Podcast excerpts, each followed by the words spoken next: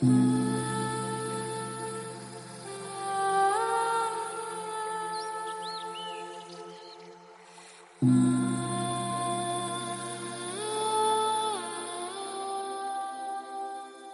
书相伴，终身成长。大家好，我是阿成。今天为您分享的文章题目是：读书的厚度决定了人生的高度。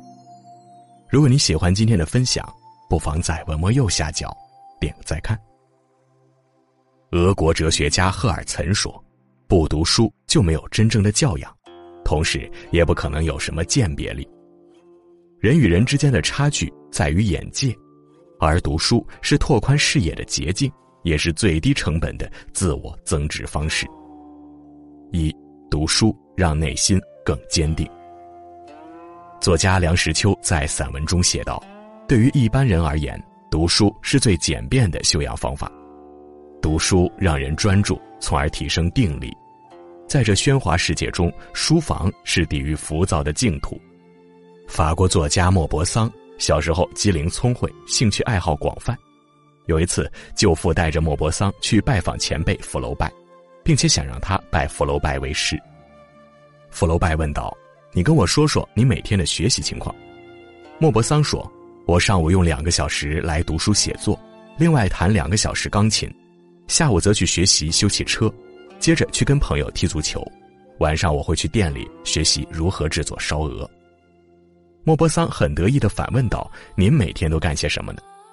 福楼拜笑了笑说道：“我的一天很简单，每天上午用四个小时读书写作，下午用四个小时读书写作，晚上我还是接着读书写作。”莫泊桑嘲讽道：“难道您就不会干别的了吗？”福楼拜说：“那你有什么特长呢？”莫泊桑想了半天，惭愧的说道：“我没有特长，请问您的特长是？”福楼拜说：“读书写作。”原来，福楼拜是二十世纪的法国新小说派鼻祖，他一生立志写作，创作了《包法利夫人》《萨朗波》等经典著作，享誉全球。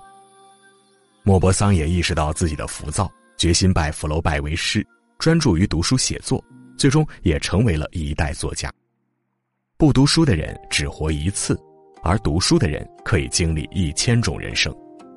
古人常说：“书中自有黄金屋，书中自有颜如玉。”事实上，书本中的一句话、一段话，也许就能在你最危难的时候给你勇气和希望，这比黄金还要珍贵。读书让人专注于内心的修养，走向更远的明天。二，读书让灵魂更富有。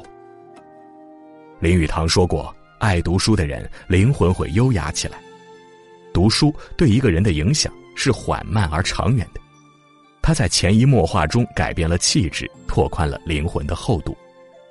余秀华是一个普通的农村妇女，她的一生是不幸的，从小就患上脑瘫，说话结巴，行动不便。嫁给了一个男子，那个人却不疼惜她，经常对她各种暴力。在这样艰难的时刻，余秀华选择沉浸到书中世界去，看历史书、哲学书。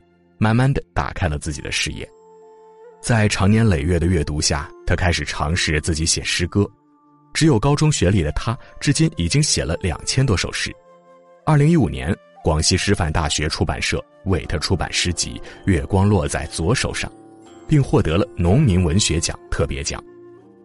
一个人出身可以悲惨，但是灵魂却可以高尚。读书不再让你一夜暴富。而是在你困难时，给你一个可以依靠的肩膀，坚持下去的出路。《围炉夜话》这本书中写道：“家纵贫寒，也需留读书种子。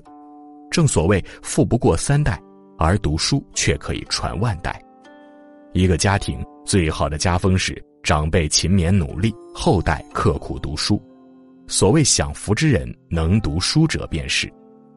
三，读书决定了人生的高度。”曾有人在知乎上问我们为什么要读书，网友回答说：“书籍是智慧的钥匙，善读书可以医愚。以多数人的努力程度，还不到拼天赋的时候。”法国思想家卢梭出生于一个贫困家庭，从小没有上过学，母亲也早年去世了。他寄居在一位牧师家里，每天需要出去打工赚生活费。从铁匠修鞋到店小二，卢梭什么活都做过。即使身处如此困难中，卢梭依旧坚持跟牧师学习拉丁文，挤出时间读书。他一心钻研笛卡尔的著作，吸收伟人的知识，然后内化成自己的本领，最终在三十七岁发表作品。后来因为发布了《社会契约论》而成为奠定基础的伟大思想家。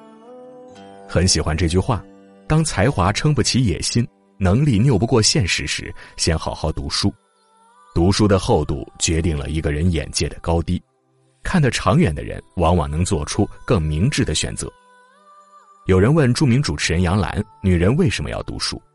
她回答道：“哪怕是一个家庭主妇，在家带娃煮饭，面对同样的处境，读书可以让她有不一样的心胸；同样的家庭，却有不一样的格局；同样的培养儿女，却有不一样的素养。读书写作是成本最低的升职方式。”初入职场，当你与客户一起聚餐，你可以提出自己的看法，而不是害羞到不敢说话。面对刁难，你能引经据典，条条是道的证明自己是对的。读书是头脑最好的武装，它让人思想独立、性格开朗、眼光独到。